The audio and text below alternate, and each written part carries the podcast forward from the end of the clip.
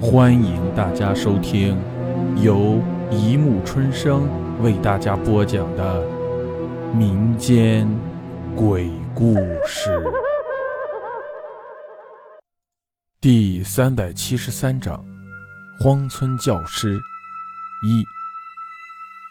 从阿才的拖拉机上下来，向他挥手致意并道别。看着他那辆只剩下骨架的漆皮斑驳的拖拉机消失在弥漫的尘土中，我拎起黑色的行李箱，向路旁的沟子岭村小学走去。其实，所谓的沟子岭村小学只是三间土坯房和一个操场。如果不是门楣上的木匾和操场上用一根木头和一个铁圈支起的篮球框，我实在无法把它和学校联系起来。兴许是听到了拖拉机的突突声，正在讲课的赵小庆临时放下手中工作，安排我在教室一侧的小偏房里休息。过了一会儿，迷迷糊糊、几乎要进入梦乡的我，被孩子们叽叽喳喳的声音吵醒了。抬眼一看，是赵小庆，睡着了。他把手里的教案放在靠窗的桌子上，在床沿坐下来说：“嗯，差一点。”我有点不好意思，这里条件很艰苦，还行吧，比想象的要好。我故意乐观的笑了笑说：“来之前我以为这里是茅草庵呢，没想到还是土坯的。”他也笑了。孩子们挤在门口，趴在窗子上向屋内张望，咯咯的笑个不停，比赛一样。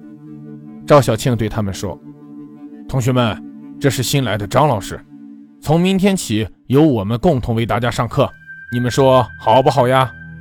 好，孩子们咯咯笑着一哄而散。他们怎么这么爱笑啊？我被他们感染了，自言自语地说：“太苦了，就不知道什么是苦了。”他若有所指地说：“今天晚上你就住这里吧，你呢？”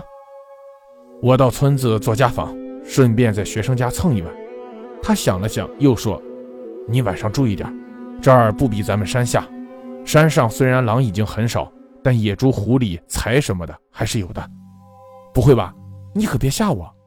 我睁大了眼睛看着他，我我我胆子小，没事儿，看把你吓的。他笑起来，只要把门关好，就会很安全的。你看我还不是好好的在这里活了一年。也是，赵小庆跟我一样，也是从大城市过来的。不同的是，他是广东人，我是江苏人。我想，即使我不比他强，应该也不至于比他差一大截。几只山里的小兽还是不成问题的，只要不是毒蛇。啊，话虽如此，赵小庆走后，我还是准备了一只铁锹。夜幕降临，雾气渐起的时候，四周除了星星的光亮和虫鸣，我关上门，把铁锹支撑在门口，一方面。铁锹起到了加固门栓的作用，必要时还可以作为防身的武器。从南京到昆明两个多小时的飞机，之后的路都是长途大巴。这里的山山岭岭可以把几个小时的路程拉长到几天。可能实在是太累了，山里又冷，不一会儿我就睡着了。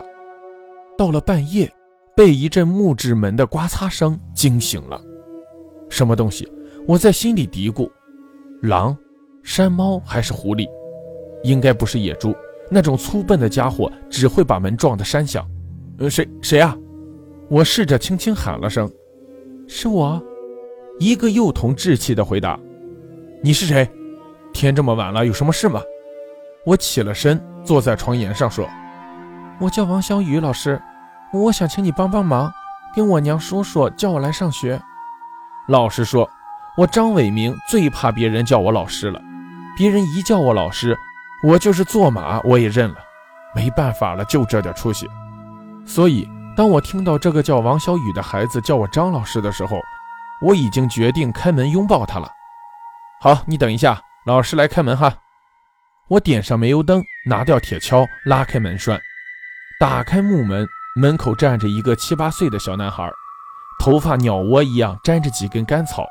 一身葛衣，有点破旧，挽着袖口，光着一双脚，穿着草鞋，上面脏脏的。仔细一看，还有划破的伤口。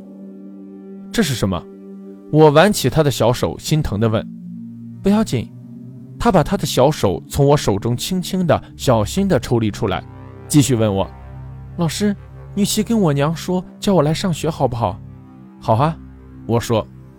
我怎么可以当着这么小的孩子的面拒绝他伟大的求知欲呢？这不正是我来这里的目的吗？不过我忽然想起一件事：这么黑黢黢的夜晚，荒山野岭的，他这么一个小孩子是怎么来的？想到这儿。不由我想起一些关于山鬼的故事来，又想起刚才摸他的手冰冷的，不知道这是因为冰冷的夜晚，还是他根本就不是人。我有些后悔了，不该答应他。不过我说，天这么黑，路不好走，要不明天我和你一起去吧？不黑，一会儿就到了。他央求着看着我，还是明天吧。我不得不坚持。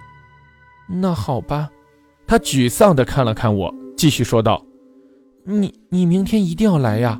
我叫王小雨，赵老师知道的。”“嗯，一定。”得到我肯定的回答，他扭头走了，消失在黑暗的夜色中。好了，故事播讲完了，欢迎大家评论、转发、关注，谢谢收听。